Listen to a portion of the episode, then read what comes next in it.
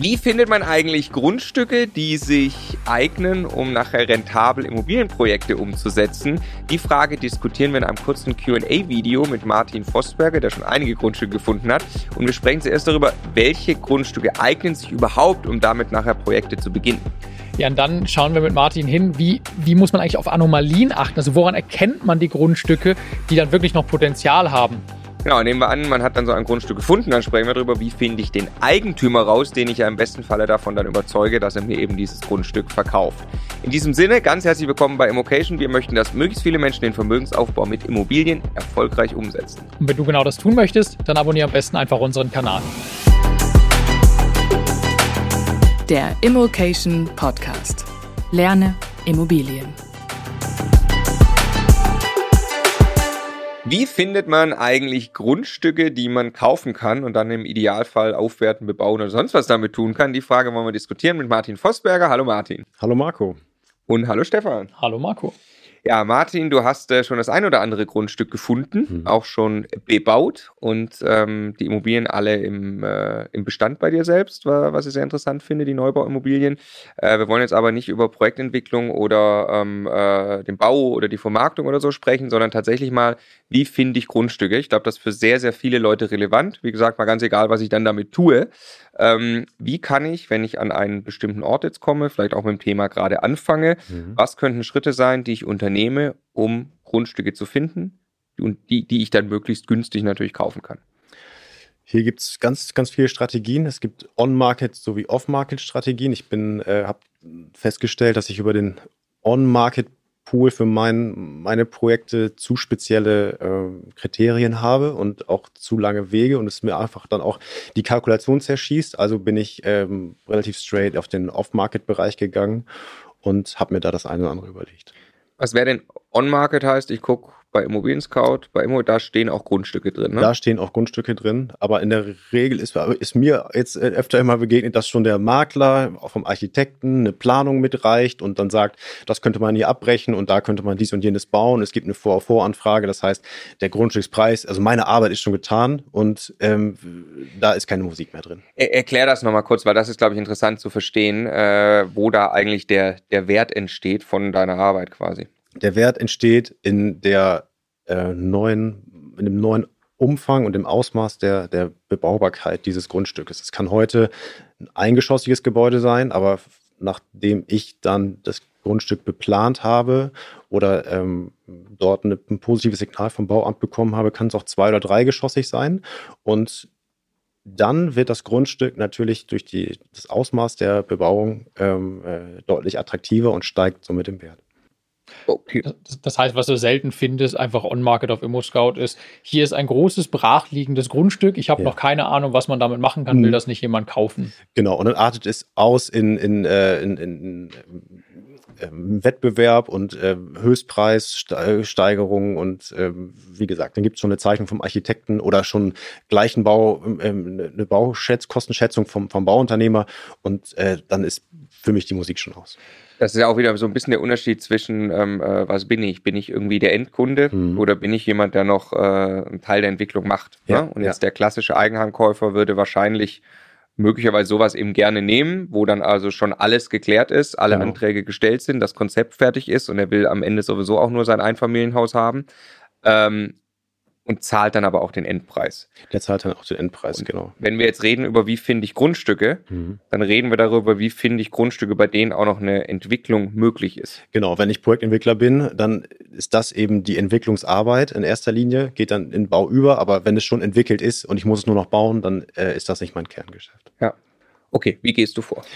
Wie gehe ich vor? Ich äh, bin extrem viel mit dem Auto mit dem Fahrrad unterwegs, auch am Wochenende und habe natürlich auch bei, bei privaten äh, Unternehmungen immer den Blick auf, auf Immobilien ja, und sehe Anomalien in, in, in Straßenzügen. Ich stelle fest, es gibt vielleicht, was macht denn der industrieverarbeitende Betrieb mit einem Wohn, im Wohngebiet? Das sind gewachsene Strukturen. Das ist vielleicht im, im Bebauungsplan irgendwie nicht geregelt worden damals und äh, auch das ist ja auch erst das, was heute immer wieder auf den Plan kommt. Ähm, was haben wir denn damals geregelt oder nicht geregelt? Und äh, da gibt es halt auch immer wieder Spannungsverhältnisse, die es da zu lösen gibt. Und äh, man muss aber auch sagen, die einfachen Grundstücke werden weniger. Ja, ich habe ja mal von der Gärtnerei berichtet. Das war natürlich eine tolle Sache. Ich habe dann auch im Nachgang mir auch noch mich dann auch diese Gärtnereien auch mal, mal spezialisiert und habe dann immer danach nachgeschaut und hatte auch äh, ein, ein, äh, eine aufgetan mit einer ganz tollen äh, Lage an einem, an einem Fluss und ähm, hatte angerufen und hat gesagt, ja, hätten Sie mal eher angerufen, ich habe es gerade an einen Bauunternehmer verkauft. Also nee. da bin ich auch ne, nicht alleine unterwegs und das finde ich meistens raus übers ähm, aktive Selbst rumfahren und mich bewegen,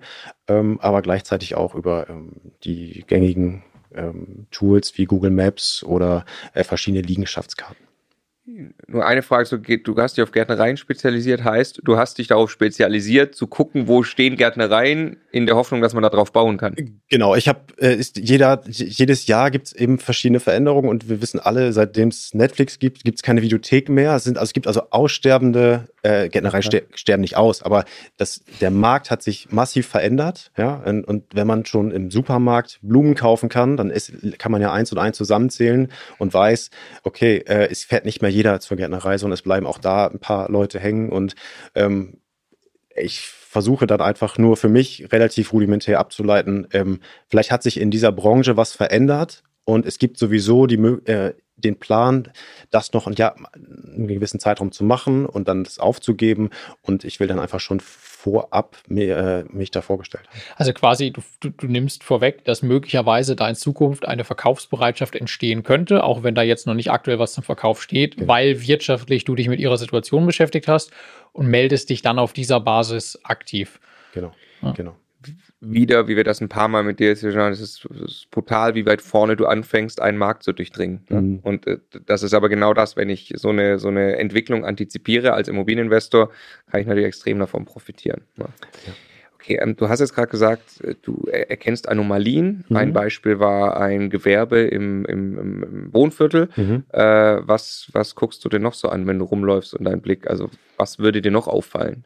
Äh, mir fallen Gebäude auf, die, ähm, wo sich keiner mehr drum kümmert. Ne? Äh, das, stellt, das sieht man mhm. sofort. Man mhm. sieht sofort, da gibt es einen Instandhaltungsstau. Ähm, der kann verschiedene Gründe haben. Es kann sein, dass der Eigentümer sehr alt ist und sich einfach nicht mehr darum kümmern möchte. Es kann aber auch sein, dass es vielleicht eine Eigentümergemeinschaft gibt, die äh, zerstritten ist. Also da muss ich natürlich, ähm, dafür gibt es auch keine Regel. Da muss ich schon in die Einzelbetrachtung gehen und versuchen rauszufinden, wie sind die Strukturen, wo ist das Problem, ähm, gibt es da eine Bereitschaft und ich versuche dann Wege aufzuzeigen und zu sagen, okay, wir können uns jetzt darüber äh, austauschen, ob es verkauft werden soll oder später. Äh, ich kann ähm, äh, Lösungen schaffen. Ich kann ähm, auch für betreutes Wohnen Wohnungen anbieten. Ich kann äh, in Neubauprojekten ähm, äh, Wohnungen äh, verkaufen oder wir können das verarbeiten. Also ich versuche dann schon das Problem zu lösen ähm, für die nächste Stufe des Eigentümers sozusagen. Es geht nicht immer jedem nur ums Geld, gerade wenn man selber da wohnt, sondern es geht eben auch darum, ähm, diesen, diesen Prozess, diesen, den Menschen dahinter da zu begleiten. Und Grundstücke, also ähm, äh, die nicht bebaut sind, also wie, also wenn ich jetzt mir vorstelle, ich laufe in München rum mhm. und suche eine nicht bebaute Fläche irgendwo, dann werde ich einfach keine finden, schätze ich mal. Äh, äh, aber etwas weiter außen, irgendwelche Wohngebiete, fällt dir dann auf, wie die Wiese aussieht, ob da möglicherweise was geht oder?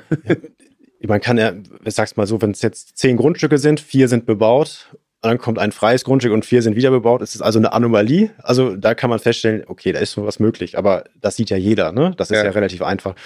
Ähm, aber ein Ab Abfallwirtschaftsbetrieb mitten in der Stadt zum Beispiel, was, was macht der da? Warum ist der nicht im Gewerbegebiet? Oder ähm, ein, Bestandsgebäude, was unter Denkmalschutz steht und der Stadt gehört, als, als Beispiel, was ich dann rausbekomme, was passiert denn da drin? Und dann kriege ich raus, ja, das ist ein Lager für irgendein Museum. Oder, oder äh, es gibt so viele Nutzungen von, von Gebäuden, äh, die eigentlich woanders viel besser aufgehoben werden, äh, aber weil das aus der Historie einfach schon so war, ähm, wird das immer weitergebracht und äh, da kann ich ja mal nachfragen, warum das so ist.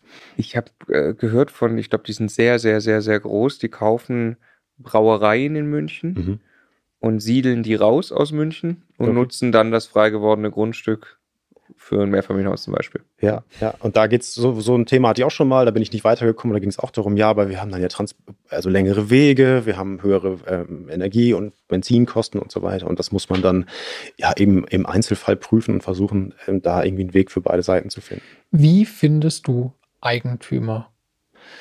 Eigentümer finde ich, ich versuche äh, erstmal rauszukriegen, okay, welche Adresse habe ich denn da? Und wenn ich die Adresse habe, also sagen wir mal, die Wiese zwischen den Häusern links und den Häusern rechts. Genau, kann ich im Idealfall natürlich dann vor Ort fragen, wem sie gehört. Meistens in gewachsenen Strukturen wissen die Nachbarn das, weil sie. Was, was sagst du dann? Ich würde gerne diese Wiese vielleicht bebauen? Nö, ich würde also ich will erstmal nur rauskriegen oder mal fragen, warum, äh, ja, hier ist ja gebaut und da und äh, der Eigentümer will der hier denn nicht bauen oder was, warum passiert hier denn gerade nichts? Oder und dann gibt es auch so Antworten wie, ja, äh, das behalte ich für meine Kinder, denen die mal wieder hierher ziehen wollen oder so. Und dann weiß man, okay, da gibt es keine Verkaufsbereitschaft, okay, ich muss die, der Sache dann zum Beispiel nicht nachgehen. Ja.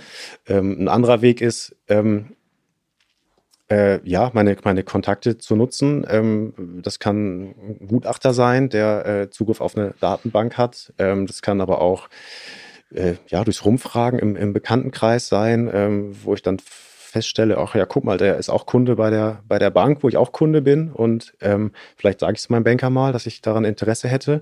Und ähm, der sagt dann, ja, am nächsten Termin würde ich den mal ansprechen und vielleicht kommen wir mal an einen Tisch zum Beispiel. Also es gibt. Ohne dass er dir den Namen nennt, aber er kann ja trotzdem einen Kontakt herstellen. Äh, genau, genau. Mhm. Ja, genau. Und äh, da gibt es schon Mittel und Wege, wie man äh, dann da an den Eigentümer kommt. Gibt es noch äh, Tools außer Google Maps?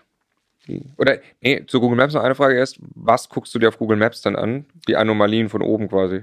Erstmal ja, erstmal ja und ähm, äh, stell dann auch fest, sagen wir mal, wir sind in einem, ähm, es gibt einen Wohnblock, also kein Wohnblockgebäude, sondern ein, äh, ähm, ein, ein Straßenblock, wo wenn wir uns vorstellen wie eine quadratische Fläche, drumherum ist eine Straße und alle Häuser haben den Garten sozusagen in, in, in, zum zentralen Punkt in Richtung Mitte ausgelegt. Und dann ist zum Beispiel einer in dieser Reihe dabei, der ähm, dort ein Gewerbe anbietet. Dann weiß ich, okay, in der, in der Innenfläche, also jeder dieser Grundstücke, jedes dieser Grundstücke hat einen sehr, sehr langen Garten, sagen wir mal ein 1000 Quadratmeter Grundstück, kann es aber gar nicht nutzen. Kriege ich eine, einen Zugriff in einem angespannten Wohnungsmarkt ähm, auf diese hinterliegenden bebauen, äh, zu bebauenden, eventuell zu bebauenden Flächen, kann ich ja zum Grundstückseigentümer gehen und sagen, guck mal, du hast ja einen riesen Garten, ähm, vielleicht äh, verkauf, also wenn ich jetzt hier eine Zuwägung schaffe und kannst du ja in, in der zweiten Reihe nochmal bauen oder du verkaufst mir das.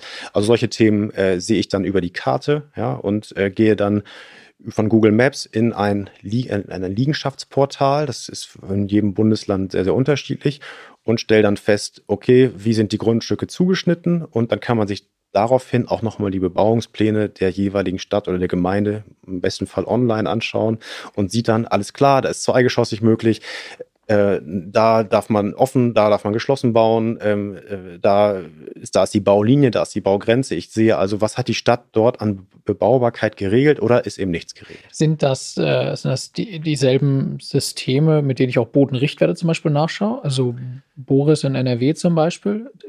Das gibt es in NRW, genau, ja. Das sind die äh, Liegenschaftsdaten und dann gibt es, also in also Niedersachsen also, ist es ein anderes Portal. Aber sowas würdest du quasi dann nutzen. Also das, das sind schon öffentlich zugängliche Systeme. Ja, ne? genau. Das ist, das ist äh, nichts, wo ich dann extra Zugang oder so brauche, das kann sich jeder angucken.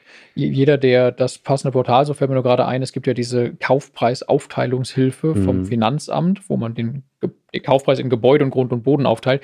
Da sind die Links zu all diesen Portalen mit das drin. Das ist eine Excel, die kann man beim Finanzamt runterladen. Kann man beim Finanzamt runterladen, genau. Und da sind diese Links alle mit drin, weil man da die Bodenrichtwerte raussuchen kann. Das fällt mir nur gerade auf. Ne? Ja, ja. Ich, ich, möchte eine vielleicht etwas merkwürdige Frage andersrum stellen.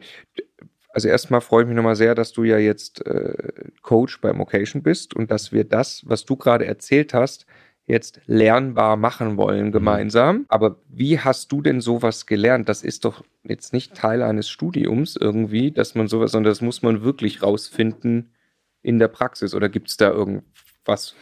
Äh, das, sonst? Äh, nein, da gibt es nichts sonst. Und ihr habt ja auch äh, das eine oder andere Interview mit anderen Coaches geführt und ja auch mit dem Max habe ich gesagt, ja, äh, jetzt habe ich ja auch nicht gelernt und ich habe eine ähnliche Herangehensweise, zumindest da in der, äh, in der in, der, dem Einstieg des Marktes, ne, ähm, ähm, ganz am Anfang diesen Off-Market-Deal versuchen hinzubekommen, ja. Ähm, und äh, das lernt man in der Regel so nicht, aber es, äh, wenn man weiß, On-Market komme ich nicht weiter, dann muss ich Off-Market gehen, dann kann ich ein Netzwerk mir aufbauen und versuchen, das zu nutzen. Ne? Oder aber ich schaue halt von der anderen Seite, welches Grundstück ist denn überhaupt für interessant, wo sehe ich, ne, wo sehe ich Möglichkeiten und wie kann ich es ausnutzen und bebauen und welches Konzept kann ich vielleicht dafür entwickeln. Äh, äh, man denkt sozusagen von immer von der Warte aus. Ja, weil, weil, weil das Thema also eine, eine, eine Wohnung kaufen und vermieten, dass man das irgendwie in der Uni nicht lernt, das ist irgendwie, glaube ich, mhm. auch so jedem klar. Aber bei mhm. dir denkt man, ob bei, bei diesem Projektentwicklungsthema oder auch bei Max, der, ja gut, der hat das ja studiert oder so, ne? Aber mhm. also wie du jetzt wirklich, also da entsteht ja auch ein Großteil der Marge, an diese Off-Market-Deals ranzukommen das kann man nicht studieren, ne? Also nein, genau. Ich habe ja Immobilienwirtschaft und Bautechnik studiert und mich mit mich sehr vielen Themen in der Tiefe auseinandergesetzt ähm, und auch Projektentwicklungsstudien für verschiedene große Projekte äh, geschrieben und auch auch äh, äh, dort dort begleitet, da mit den mit den äh, Architekten, Ingenieuren und, und ähm, Juristen, die dort mit denen ich dort war. Aber ähm, diese Vorgehensweise ist eben aus der Praxis entstanden und äh, eine ganz schön harte Arbeit. Umso schöner, dass wir dein Wissen jetzt etwas strukturierter äh, und erlernbar auch machen dürfen. Und vielen Dank fürs Beantworten der Frage. Sehr gerne. Und tschüss.